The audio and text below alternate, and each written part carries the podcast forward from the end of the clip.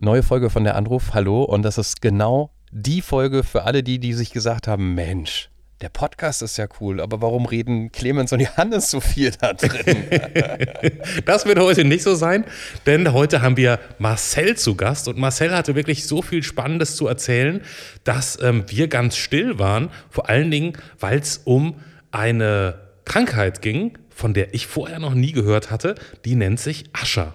Eine Krankheit, die sowohl Seh- als auch Hörvermögen beeinträchtigt, im schlimmsten Fall halt so, dass man gar nichts mehr sehen kann, gar nichts mehr hören kann.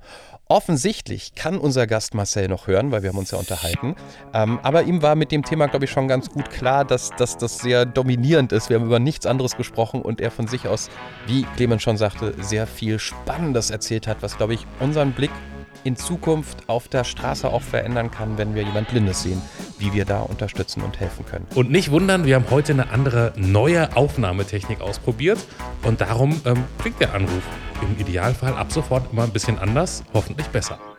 Ist das eigentlich? Ja, hoffentlich ja. ja. Der Anrufer klingt auf jeden Fall viel besser. Ja. ja.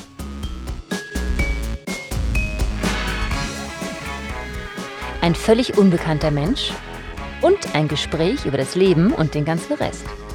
Der Anruf, Folge 148. Gehörlose machen keine Witze. Mit Johannes Sassenroth, Clemens Buchholz und. Ja, hey, hier ist Marcel. Hallo Marcel, willkommen zu deiner Ausgabe von der Anruf. Ja, hallo. Ich, ich muss jetzt, bevor wir überhaupt über irgendwas weiteres reden, wir reden, davon gehe ich doch jetzt mal aus, mit einem Mann, Marcel, oder? Ja, das genau. ist nach, also, ich freue mich über alle Frauen, die hier angerufen haben. Ruft auch bitte weiter an, das ist ganz toll. Aber wir hatten jetzt echt eine Männerdurststrecke, von daher erstmal schön, genau. dass wieder einer da ist. Hallo Marcel nochmal. Hallo, das hatte ich auch gehört gehabt und hatte dann auch ähm, eurer Unterstützerin, die Marion, geschrieben: Hey, ich bin ein Mann, hallo. sehr gut, sehr gut, sehr gut, das freut uns. Es gilt wie immer das Prinzip, wir wissen nichts über Marcel, außer dass er ein Mann ist. Und Marcel weiß nur das über uns, was wir vielleicht schon im Podcast verraten haben. Wir kennen uns aber nicht. Ähm, wir sind gespannt, was wir aus Marcel rauskitzeln. Wie immer aufgrund unserer Fragen in dem Erstkontakt in dieser Folge. Neuerdings spielen wir euch den Erstkontakt ja nicht mehr vor, weil wir der Meinung waren, mh, hm, die Antworten waren ein bisschen langweilig. Die Geschichten dahinter, die sind ja die spannenden Sachen und da springen wir gleich hin. Wir haben Marcel all die Fragen gestellt, nur rausgeschnitten und ihr hört jetzt nur noch die wichtigsten drei Fragen, um alles zu verstehen. Das ist nämlich, Marcel, die Frage, wie alt bist du? Ich bin 50. Wo wohnst du? In Nordhessen, in Kassel. Aha. Mhm. Was ist dein Beruf, Marcel? Ich bin Peer-Berater. Du bist was? Peer, also der englische Begriff P-E-E-R, Peer-Berater. Und äh, natürlich, also darauf wollen wir nie verzichten, auch wenn wir den Erstkontakt rausschneiden. Dein bester Witz. Ja, ich habe mir lange überlegt mit dem Witz. Ich bin auch gar kein Witzeerzähler, weil ich ähm, auch aus der hörgeschädigten und gehörlosen Szene komme. Und da sind Witze haben nicht so eine Bedeutung. Aber ich ähm, habe so eine Anekdote, die ich ganz witzig finde. Und da geht es darum, dass ein Journalist, äh, vielleicht kennt man das auch, es ist gar nicht so unbekannt, ein Journalist fragt Stevie Wonder, wie gehen Sie eigentlich mit der Tatsache um, dass Sie blind sind? Und äh, darauf sagt Wonder, er hätte, es hätte auch schlimmer kommen können. Ich hätte zum Beispiel als Schwarzer geboren werden können. Das ist eine wahre Geschichte? Das ist eine wahre Geschichte. Das ja. ist sehr lustig. Ja, ja. Natürlich auch für die weißen Medien die Antwort gewesen von der RBK. Also lustig. Ähm, damit hast du schon in dem Witz das verraten, was ich mir jetzt irgendwie auch in unserem Fragebogen markiert hatte, ähm, auf die Frage, wenn wir uns auf der Straße begegnen würden, was würden wir im ersten Moment nicht von dir denken? Und deine Antwort war, dass du doch noch was siehst. Also offensichtlich gibt es ein Problem mit dem Auge. Genau. Also, um es genauer zu sagen, ich gehöre zu den Menschen, die das Usher-Syndrom haben. Usher, äh, Englisch, U-S-H-E-R geschrieben. Und ähm, etwa 90 Prozent der taubblinden Menschen, also taubblinden Menschen, haben das Usher-Syndrom. Das heißt, ich gehöre nicht nur zu den blinden Menschen, sondern zu der Gruppe der taubblinden Menschen. Und Ähm, das ist, sind nicht, also wir Ascher-Betroffenen sind nicht geburtstaubblind, also wir werden in meinem Fall schwerhörig geboren und erwerben sozusagen die Erblindung und die, ähm, die, die, die, Hörsch, äh, die Hörschädigung. Und dann gibt es noch den, ich bin Typ 2 und dann gibt es noch den Typ 1, die werden sogar gehörlos geboren und erblinden im Laufe ihres Lebens. Also die Gruppe, zu denen ich gehöre, zu den Taubblinden, wir wissen, also wir, können, wir konnten alle sehen, und im Laufe unseres Lebens be bewegen wir uns dorthin, hör-, sehbehindert, taubblind zu werden, zu sein, auch so irgendwann zu identifizieren. Über, über was, was für einen Zeitraum reden wir? Also, ähm, ich bin, ich bin selber schwerhörig geboren, von Anfang an, hatte aber nie so, dass ich jetzt äh, Hörgeräte gebraucht habe. Und mit 37 habe ich bei mir festgestellt, wow, okay, mit den Augen, da, da, das, äh, da funktioniert was nicht. Besonders beim Autofahren festgestellt, die einzige Einschränkung, die ich vorher schon hatte, ich hatte in der Pubertät so mit 15, 16 festgestellt, dass ich nachtblind bin. Also, dass ich einfach im Dunkeln schlechter sehe als meine Freunde und mhm. wenn wir, wenn wir zelten waren und äh, irgendwie so, dann habe ich die Zeltschnuren halt nicht gesehen, aber gut, ja, mit 15, ja, dann sieht man es halt nicht. Und dann war immer eher so, ja, das hatten wir schon mal in der Familie. Und ähm, sobald der Licht da war, war das ja auch alles wieder normal. Und mit 37 war das dann aber tatsächlich so, dass ich äh, gemerkt habe, dass da wirklich dolle was nicht stimmt. Und ich hatte so ein Gefühl wie so ein, äh, wie so ein, wenn man so durch einen Tunnel guckt, ein Tunnelblick nennt man das ja auch. Und ähm, mir war es schon ein bisschen länger klar. Man hat natürlich ein bisschen rumgegoogelt und geguckt, was ist denn das jetzt, gibt's denn da? Und dann hat natürlich so erstmal gesagt, boah, nee, also das habe ich doch bestimmt nicht, ein bisschen verdrängt. Aber mit 37 gab es halt eine sehr krasse Situation, dass ich Auto gefahren bin. Es ist kein, kein Unfall passiert, aber und meine, meine Mama saß neben mir und sie hat ganz sanft und ganz leicht zu mir gesagt, ähm, Marcel, ich fände es besser, wenn du rechts fährst. Und ich, what? Wieso was? Ich habe halt eben die Mittellinie wahrgenommen und hatte in meinem Kopf, es wäre die rechte äh, Außenseite. Ne? Es ist natürlich, ist zum Glück wirklich nichts passiert. Es war aber eben eine Strecke, die es war so zwei, drei Kilometer von meinem damaligen Zuhause. Also es war eine bekannte Strecke.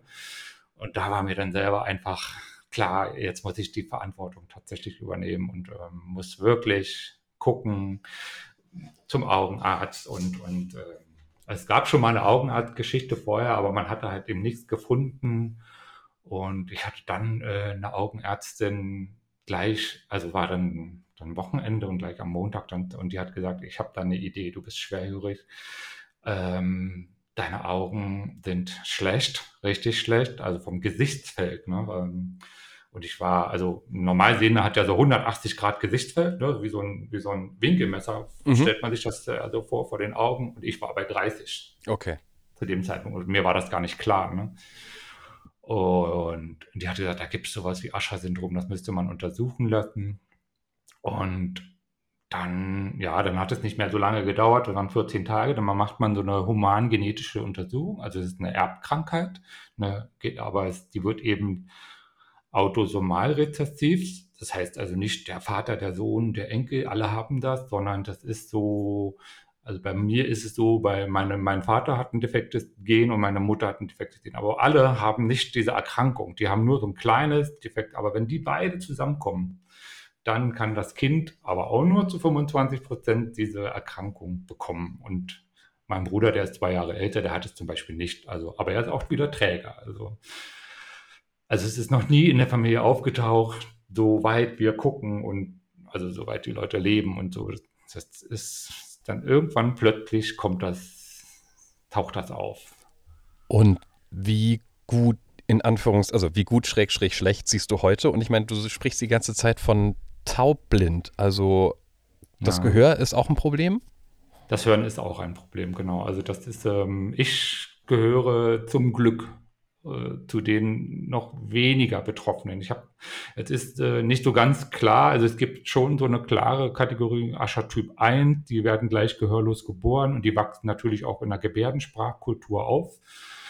Ähm, das große Problem bei denen ist dann halt eben, wenn sie da bei Aschertyp 1, sie werden noch früher blind, also schon mit 30 fängt das dann an und wenn dann das Sehen, wo sie die Gebärden ja sehen, ne, auch wegfällt, dann kommt die große Problematik. Und bei Aschertyp 2, so wie ich bin, ähm, also ich komme mit Hörgeräten noch gut klar, beziehungsweise wenn es mal ein bisschen schlechter wird mit einem Cochlea-Implantat, kann man auch noch ganz viel machen. Und ich wachse eben nicht mit der Ge Gebärdensprache auf, bin nur ganz normal lautsprachlich aufgewachsen. Aber sehr viele mit Ascher Typ 2 werden schon hochgradig ähm, geboren, hochgradig schwerhörig geboren und haben manchmal ganz früh schon Cochlea-Implantat und gehen auch auf schwerhörigen Schulen, also lernen da auch schon die Gebärdensprache, falls es dann doch mal zur Gehörlosigkeit und kommt. Und wie viel siehst du jetzt heute? Du hast irgendwie beschrieben, 30 Prozent war zu dem Zeitpunkt, als das irgendwie quasi diagnostiziert wurde oder entdeckt wurde, sagen wir es mal so. Und, und heute, weil offensichtlich würden wir ja auf der, das war die Eingangsfrage, offensichtlich würden wir auf der Straße erstmal denken, dass du blind wärst. Ne? Genau, also ich, man muss halt eben wissen, dass blind nicht blind ist. Also wenn man halt sagt blind, dann gehen die meisten immer davon aus, dass man so gar nichts mehr sieht. Das ist mal erst so die erste Reaktion, aber ich äh, bin inzwischen äh, auf dem rechten Auge vollblind und habe links noch drei Grad Gesichtswert, also ganz kleiner, ja, Stecknadel, großer Trichter, wo ich noch so ein bisschen so was erkennen kann. Und zur Orientierung hilft das ganz gut noch. Und insofern sehen, weil ich halt eben mit einem Langstock laufe oder eben mit meinem Blindenführhund laufe. Ne? Das würde man dann halt zwar schon. Ja, aber Marcel, wenn ich das jetzt richtig verstanden habe, du warst 37 und dann kriegst du eine Diagnose.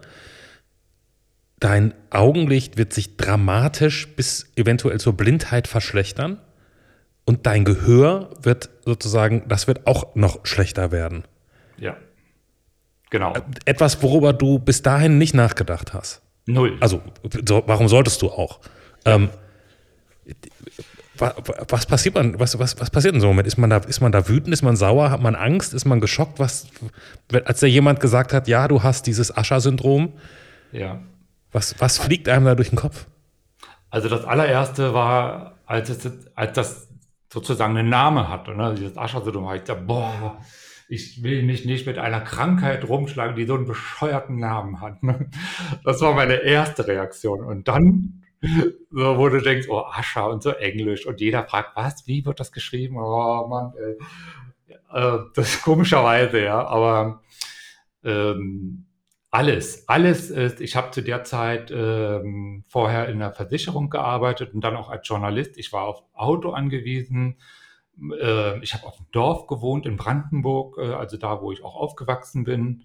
Es ist, äh, der Augenarzt sagt dir nicht nur, du wirst eventuell blind, sondern im Grunde genommen bist du es schon und denkst, boah, na klar. Ne? Also ich kann auch nicht mehr durch diese Tür gehen.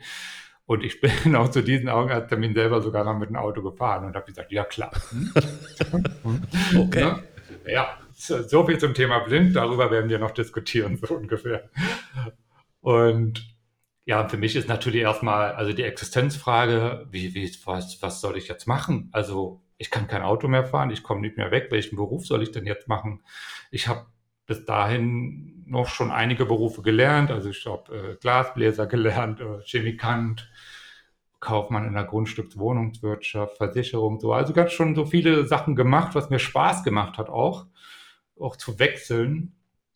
Und dann steht da eine Riesenwand und ich, also dieses Empfinden dieser Wand, wo du nicht drüber kommst, und ich bin zwei Meter groß, ich komme überall rüber, aber die, über die kam ich nicht mehr rüber, war enorm kräftezehrend und ich wusste nicht wohin. Ich, ich habe versucht, dann äh, Beratung. Einer muss doch eine Idee haben, was ich machen kann. Ich bin 37, ich kann doch nicht jetzt noch bis 67 noch 30 Jahre zu Hause sitzen und so das einzige Angebot, was kam, ist Rente. Äh, EU-Rente. Und das hat mich erinnert, weil wir letztens in dem Podcast das auch hatten mit der jungen ähm, Frau. Mhm. Ähm, so Rente. Und ja, äh, können wir erstmal reden? Hm, die deutsche Rentenversicherung äh, hat kein Beratungsangebot. Ah, okay. Hm, und dann, ja, dann gesagt, okay, dann gehe ich tatsächlich erstmal in die Rente. Ich muss das erstmal, muss mein Leben sortieren und ich muss mal gucken, wie ich jetzt hier weiter äh, machen kann. Und die Zeit, die, diese zwei Jahre habe ich dann auch gebraucht zu begreifen, was das bedeutet. Also Kontakt aufzunehmen, so ganz langsam Kontakt aufzunehmen, auch mit anderen blinden Menschen, mich damit auseinanderzusetzen. Ähm, ja, das ist, das ist schwer zu beschreiben. Also mich hat es nicht, zum Glück, nicht komplett umgeworfen, weil ich glaube, es gab so einen Moment, wo ich denke, jetzt endlich weiß ich, was es ist. Also ich habe es schon in mir irgendwie gespürt und ja, das war, wie gesagt, auch so ein bisschen Verdrängung und mhm. äh, und, und ab dann ging, ging, ging das Verdrängen nicht mehr, ne?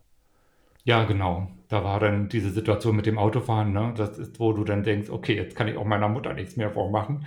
Äh, oder mir selber ja auch nicht mehr. Ich kann jetzt nicht sagen, oh, ich bin, hab, äh, war in Gedanken, bin rübergerutscht. Nee, also das, also äh, falsche Straßenbett oder so. Das, das ging einfach nicht mehr. Das war so klar. Und du hast es so vom Gefühl her auch, äh, wie die Familie auch auf dich guckt und sagt, ja, was jetzt noch? Also, ja, okay, ich gehe zum Arzt, ja. Und ist es dann, wenn man jetzt so weiß, also der Arzt sagt dir, eigentlich sind sie schon so gut wie blind, du bist, du bist mit dem Auto zum Termin gefahren. Ähm, Entschuldigung, im Hollywood-Film würdest du sagen, come on, das ist unrealistisch. das müssen wir nochmal umschreiben, das, das, glaubt, das glaubt uns so keiner. Ähm, ja. Und, und ist, ist das dann, also ich weiß gar nicht genau, wie das. Hast du so einen Abschied vom Sehen genommen? Merkt, mer, merkt man das? Freut man sich über die Sachen, die man noch gesehen also sehen konnte? Oder, oder passiert das einfach? Wie, wie, wie geht man damit um? Ich kann mir das gar nicht vorstellen. Ja, zumindest in dem Moment, wo sie sagte, also im Grunde genommen gesetzlich nach den Werten her bist du schon blind, aber ich hatte ja noch ein Sehrest. Also ich konnte 30 Grad Gesichtsfeld, das ist schon noch so, wie wenn man ähm, den Durchmesser von dieser Toilettenrolle so nimmt und das mal so vors Auge hält. Das sind so, das sind so 30 Grad. Damit kann man ja in dem Moment noch was anfangen. Deshalb bin ich auch Auto gefahren. Aber dass das so schnell dann tatsächlich weniger wurde, ist, und da habe ich dann natürlich als erstes gesagt, boah, klar, To-Do-Liste, ich, wo will ich hin? Ähm, Peru will ich sehen. Äh, so, ne? also Reisen, das, visuelle Eindrücke. Ähm, und dann wird mir aber doch relativ schnell klar, es geht trotzdem so viel verloren. Du siehst deine Kinder nicht, wenn sie, du siehst sie, da waren sie ähm, 18, 19, sowas. Und wie sehen deine Kinder aus, wenn du 32 bist? Willst du das? Ist das wichtig? Ist das, also diese Frage, diese ist auch so, so existenziell, weil das, wir sind ja alle, also so komplett visuell. Also, das konnte mir das nicht vorstellen, nicht zu sehen. Also, das war so, so un, unfassbar auch. Ne? Mhm. Und habe dann auch gesagt, ich möchte gerne nochmal äh, in die Pyrenäen, also wandern, nur mit Rucksack. Und das habe ich dann auch gemacht. Ähm, 2013, also zweieinhalb Jahre nach der Diagnose. Also wirklich 3000er sind wir hochgeklettert und das war, das war zum Beispiel eins, wo ich gesagt habe, ja, das stand auf der Liste und das will ich auch wirklich noch sehend machen.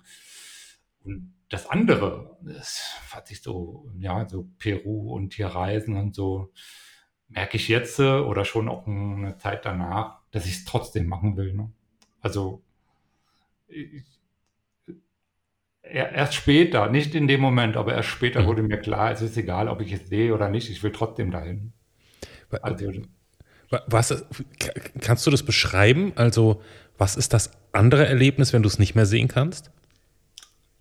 Ich, zum Beispiel, wenn ich heute ähm, mit meiner Mutter unterwegs bin oder mit jemandem anderes und er sagt, ja, schau mal da, äh, weiß ich nicht, ein tolles Kleid oder irgendwas ist schön und dann, dann ist es mir nicht so wichtig, wie das tatsächlich aussieht, sondern ich freue mich einfach darüber, dass meine Mutter sich freut oder derjenige, der dabei ist. Ne?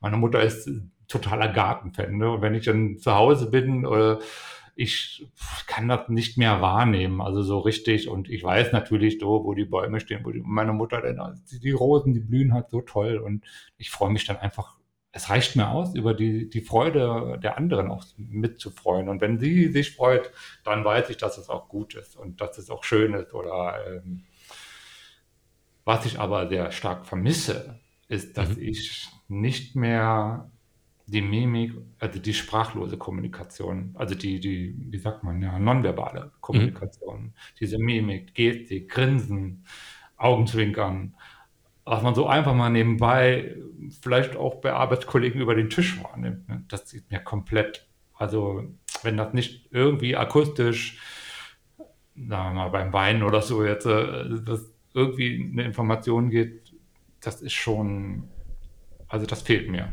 Das fehlt mir unheimlich. Also das, das, das kann ich, das fällt mir jetzt zum allerersten Mal auf, aber das kann ich natürlich total verstehen, weil man sich immer so denkt, ja, schlimm, schlimm, wenn man das Augenlicht oder ja, genau das Augenlicht verliert, aber man kann sich ja noch unterhalten, man kann ja noch hören und so weiter, aber bei der Kommunikation fällt, fällt eine Ebene weg. Ne? Also sowas wie Ironie ist, glaube ich, ohne, ohne so ein Gesicht dazu viel schwerer ja. zu erkennen oder nur bei richtig guten Freunden und nicht bei, bei Menschen, die man nicht so gut kennt. Ja, und, und das ist auch eben, wenn du äh, mal so nah an einer, an einer Ampel steht, man wirft sich einen Blick zu und man ist einfach irgendwie nett, also freundlich, ohne dass man nicht immer, man kommt ja nicht immer ins Gespräch, aber es ist einfach manchmal sind so nette Menschen, die einfach so einen angucken und dann freut man sich und grinst zurück und so. Das, das geht dir komplett verloren. Ich bin nur, stehe am, am Ampelrand. Äh, meistens ist es sowieso so, dass die Leute immer helfen wollen immer helfen, was sehr angenehm ist auf der einen Seite. Auf der anderen Seite ähm, sage ich dann auch manchmal, ich stehe ja schon an der Ampel, ich weiß schon, wo ich hin will. und ich habe auch schon die Hand äh, auf diese Vibrationsanzeige, die ja auch unten drunter sagt, welche Richtung man laufen muss. Und ich, also man ist dann auch immer in der Kommunikation gezwungen. Ne? Also ich äh, habe schon manchmal den Eindruck, dass ich sage, nein, äh, ich, ich, ich, komm, ich kann das alleine. Und werke richtig, wie die Leute ganz dicht neben mir laufen und so richtig, also man spürt das halt einfach, wenn sie gucken oder so, oder, oder sie denken, na, das wollen wir mal sehen, wo der hinläuft. ob, der, ob der Blinde wirklich so schlau ist, wie er glaubt, ja, checken wir jetzt genau, mal. Ja. Ne? oder ach, äh, Menschen mir einfach zurufen, hey, Sie, passen Sie auf und man fühlt sich sofort angesprochen und denkt immer, ja, meinen Sie jetzt mich? Und ich muss, muss, bin automatisch in der Pflicht der Kommunikation, weil es könnte sein, dass er mich meint, ne? aber ich weiß es eben nicht. Ne? Rufen die nur Hey Sie, passen Sie auf hinterher oder noch eine Zusatzinformation? Weil Hey Sie, passen Sie auf ist, äh, glaube ich, der Hinweis, der einen so gar nicht weiterbringt. Ja, genau. Also meistens ist es, ich glaube, so wie wir alle sind, so ein bisschen im Affekt. Die sehen eine Situation, ich laufe, es passiert schon öfter, dass ich auf einem Schild oder irgendwas zulaufe. Ne? Aber ich bin so von der Körperhaltung schon darauf vorbereitet, dass es immer jeden Moment mal knallen kann. Ne? Aber bin ich ja auch zwei Meter groß und ich stelle mir das auch vor, wenn da jemand neben mir läuft, so ein großer Mann, wenn der wackelt, ja, das ist, äh, und dann rufen sie halt eben, passen Sie auf und oder äh, gehen Sie weiter nach links und ich frage mich, bin ich jetzt gemeint? Ich? Ach so, aber das, äh, dann ist es schon passiert. Ne? Also es ist dann, oder gehen Sie da lang, gehen Sie mal hier lang. Und ich, wo meinen Sie denn jetzt mit hier? Ähm, ja, das ist schon, meistens ist es witzig, wenn man selber auch gut drauf ist und ähm, entspannt ist. Aber manchmal ist es zum Beispiel, ich bin beruflich sehr viel in Berlin unterwegs. Berlin ist mega Stadt, äh, es ist laut, es ist äh, Hauptbahnhof, sieht keiner. Also die Blicke sind nach unten und nach vorne und wenn ich da mit meinem Langstock oder mit meinem Hund, die nimmt gar keiner wahr. Ne? Mhm. Und da muss ich schon innerlich, also wenn ich aus dem Zug steige, muss ich mir richtig darauf vorbereiten, standhaft sein, innere Säule, das, was mein Mobi-Trainer mir gelernt hat, innere Haltung, Säule, nicht gleich umfallen, wenn dich mal jemand, oder ich jemand anderen oder ich angerempelt mhm. werde. Kommunikation, ich bin schwerhörig, ich höre nicht sofort, ähm, na, also Sicherheit, so mhm. muss man sich auch ein bisschen einreden dann. Richtig drauf vorbereiten. Das kann ich verstehen. Also nachvollziehen nicht, weil ich stecke in der Situation nicht, aber ja. Ähm, und äh, das Absurde ist, wenn man die letzten zwei Antworten zusammennimmt, dann wünschst du dir so eine Mischung aus manchmal mehr Zurückhaltung, sowas wie, hey, passen Sie auf, weil du, du, du kannst das ja schon ganz gut, aber auch ja. mehr Rücksicht in, in Situationen, wo es unübersichtlich wird, wo du darauf angewiesen bist, dass Leute sehen, dass du eben nicht ja. so gut sehen kannst.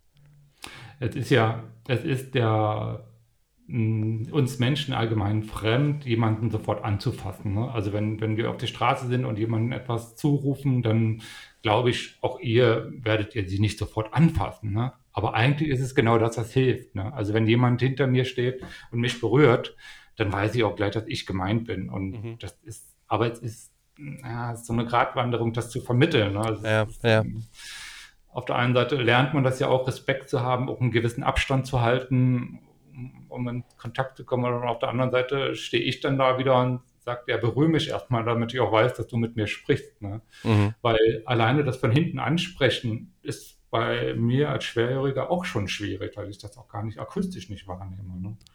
Und wenn ich von meinen Klienten ausgehe, die auch zum großen Teil komplett taub und komplett blind sind, äh, die, mit denen kann man ja gar keine Kommunikation aufnehmen, wie es gibt halt bestimmte Kommunikationsformen, die wir so ähm, über die Jahre jetzt entwickelt haben, die, die Laumsprache, taktiles Gebärden, aber das wissen ja die Menschen nicht. Und das ist schon, schon eine besondere Situation dann auch. Ja, ja.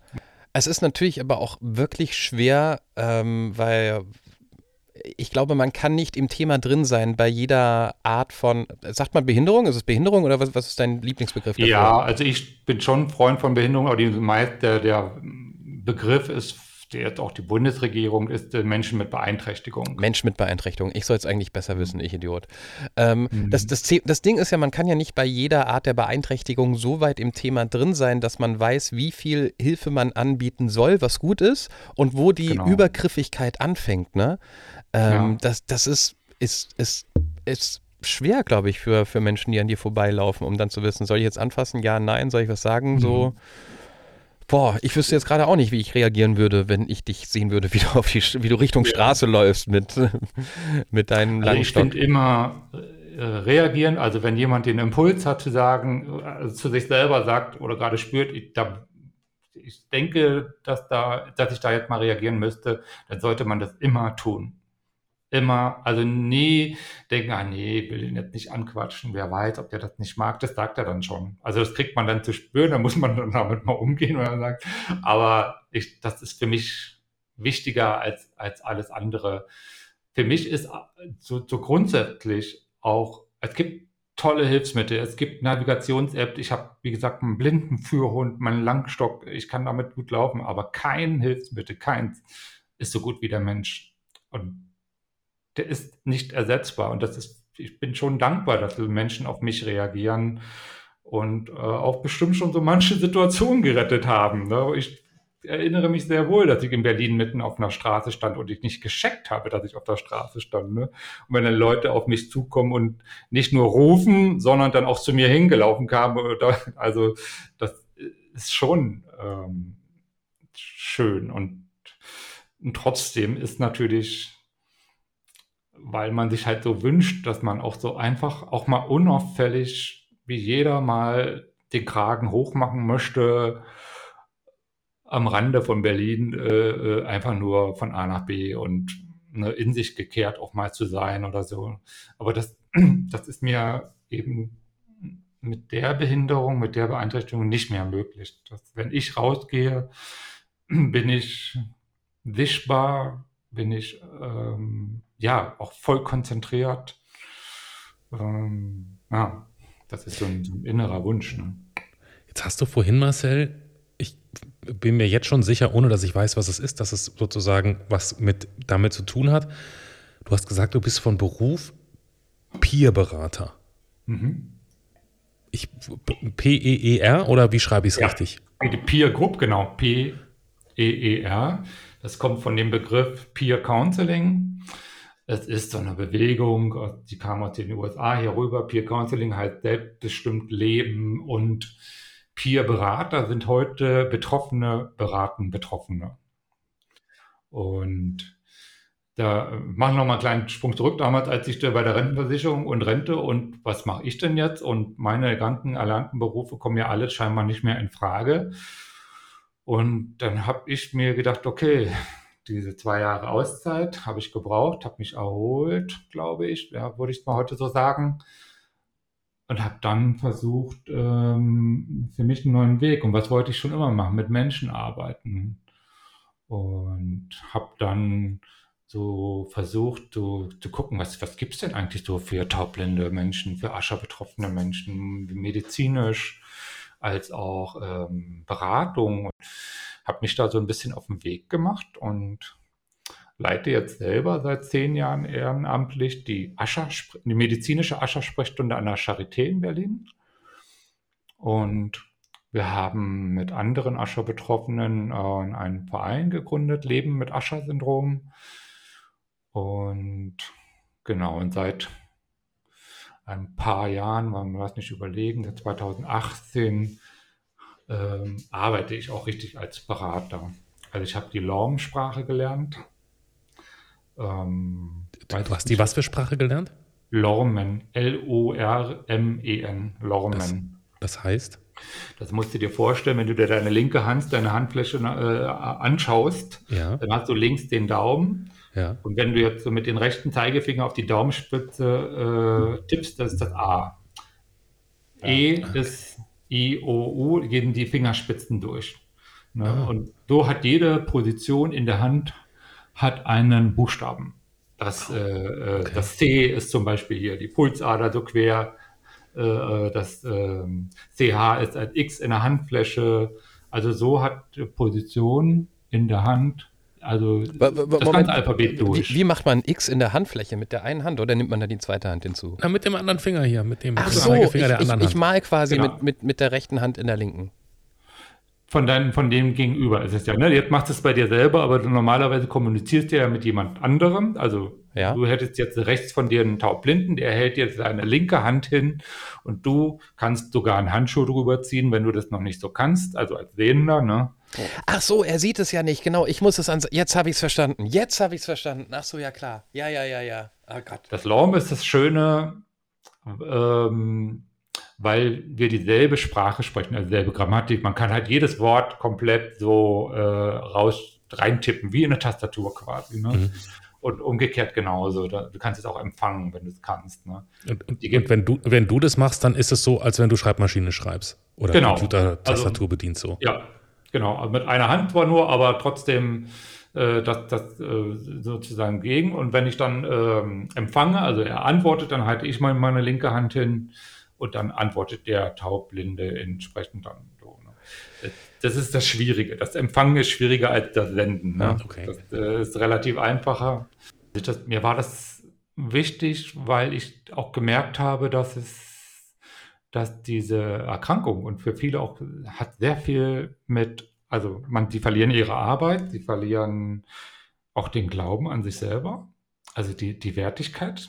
Die Frage stellt man sich schon wie viel wert bin ich in dieser Gesellschaft eigentlich? Ich bin, ähm, wir reden alle von Teilhabe, aber äh, keiner weiß, wie er es machen soll.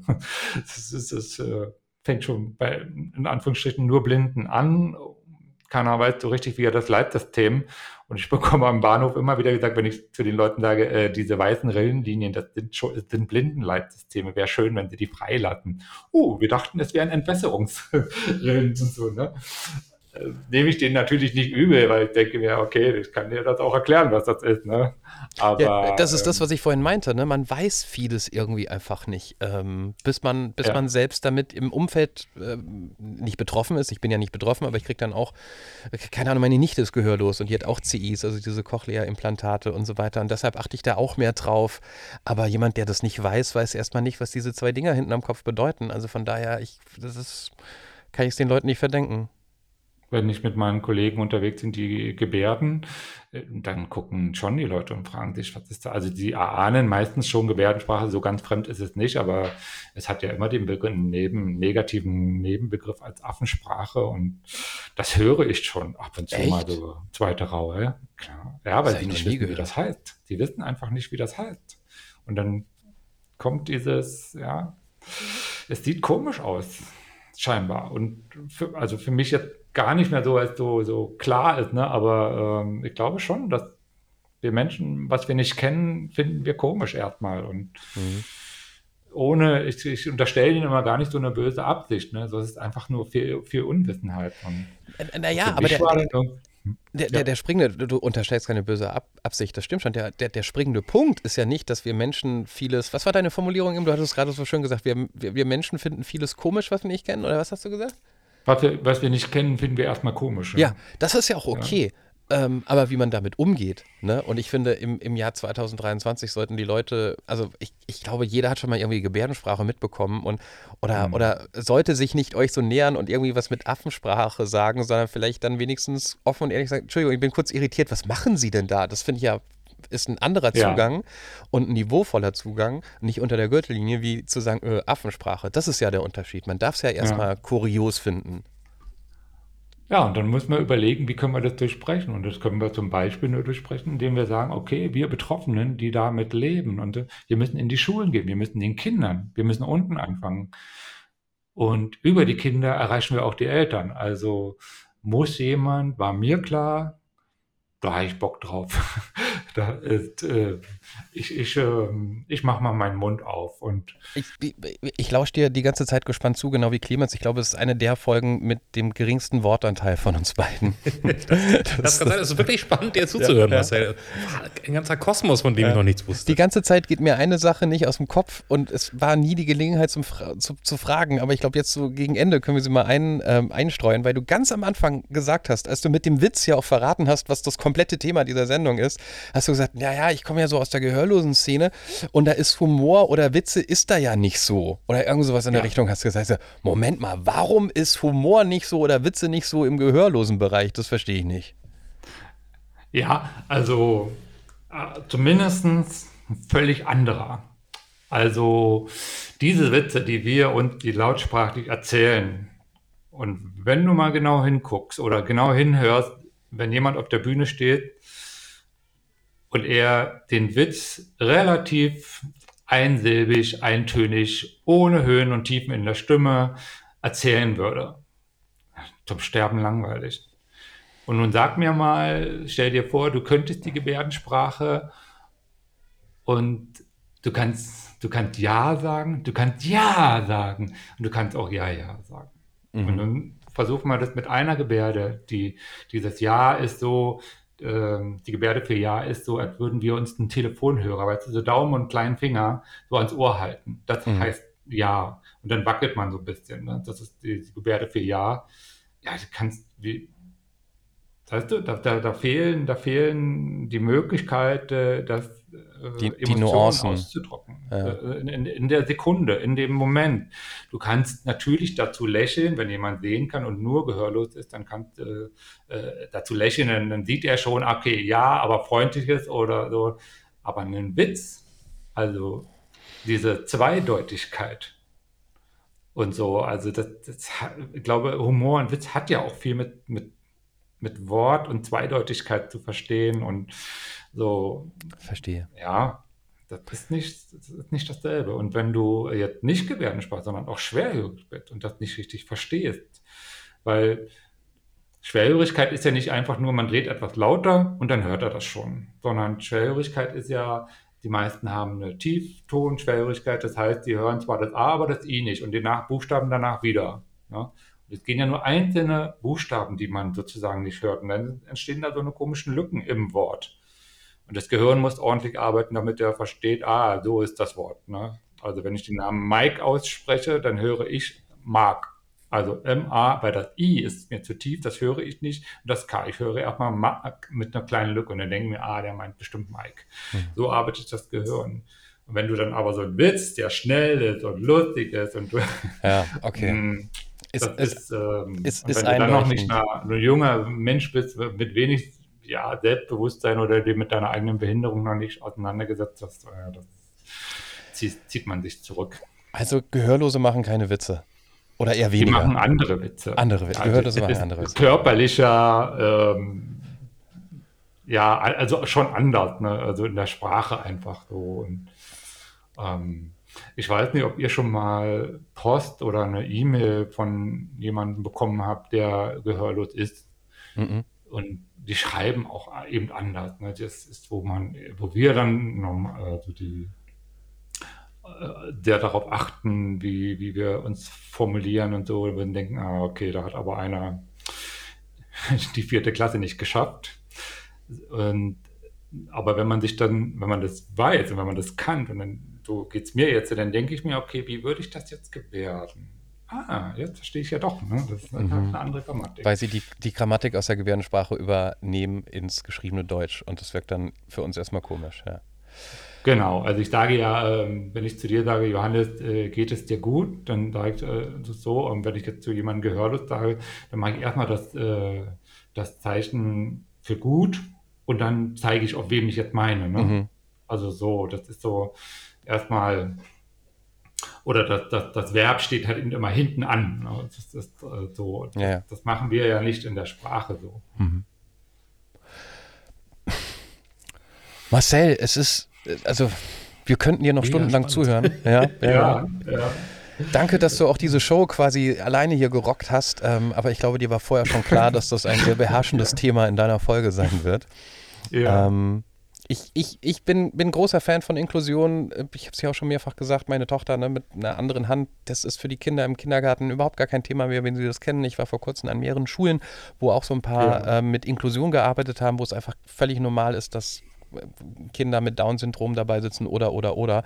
Und mir die Lehrer gesagt haben, obwohl das ein Problemviertel ist mit ähm, wenig Geld und großer Spannung, dass, dass die Kinder davon profitieren und einfach lernen, das ist normal ja. und damit einfach normal umgehen. Deshalb finde ich das super cool, du, wie, du, wie du das angenommen hast und das umgesetzt hast für dich und nach außen gehst. Und wir können nur Danke sagen für diesen kleinen Einblick in, in, in, in, in deine Welt, um vielleicht auch dafür zu sorgen, dass alle, die jetzt zugehört haben, in Zukunft besser wissen, wann sie offensichtlich oder scheinbar blinde Menschen eher anfassen oder nicht oder was sagen oder nicht oder.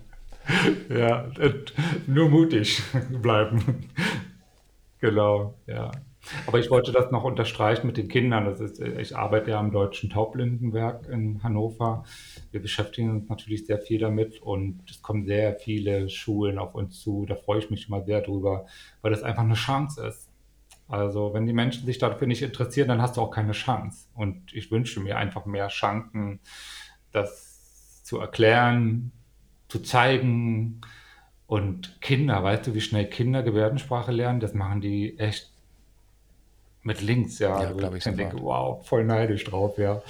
Einfach so, weil das so spielerisch ist und weil es etwas Körperliches ist. Das ist so schnell für die, die müssen nicht reden, die können einfach mit ihren Händen was machen. Und ja, das würde ich mir wünschen, dass das mehr äh, in den Schulen einfach mal so, gibt es ja so Arbeitsgemeinschaften. So manche Schulen haben das, leider nur die Privatschulen. Genau. Jetzt rede ich schon wieder so wild.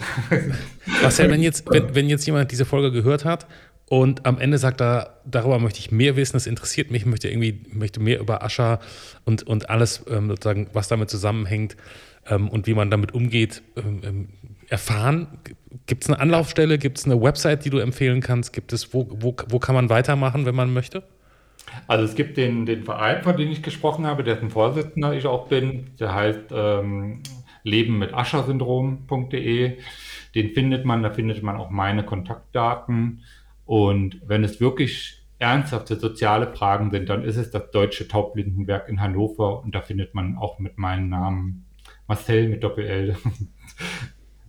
da findet man mich und dann kann man tatsächlich sich. Wir sind nicht viele, ne? also das muss man auch wissen. Es, wir beraten deutschlandweit mhm. und es wir sind äh, in Hannover sind wir ein Team von, von vier Personen und ähm, gerade am Wochenende waren wir in Hamburg, da haben wir 60 Leute äh, zusammen beraten und so. Also wir sind sehr, sehr, aber ja, man kann sich da, man findet mich. Ja. Und demnächst ab März gibt es auch einen Podcast, wo ich mehr darüber erzähle. Okay. Taub und blind. Frei von der Leber wird der heißen. Hier, hiermit notiert und von uns ohne, ohne Hören schon mal vorempfohlen. Ja, super. Ja. Marcel, vielen lieben Dank und ähm, liebe Grüße an den gesamten Verein. danke, danke. Hat mich sehr gefreut. Dankeschön. Tschüss. Das war Der Anruf. Von und mit Clemens Buchholz und Johannes Sassenroth. Technische Unterstützung Andreas Deile. Die Stimme im Layout, also ich, Andrea Losleben. Für mehr Infos und Mitmachen der Anruf podcast.de.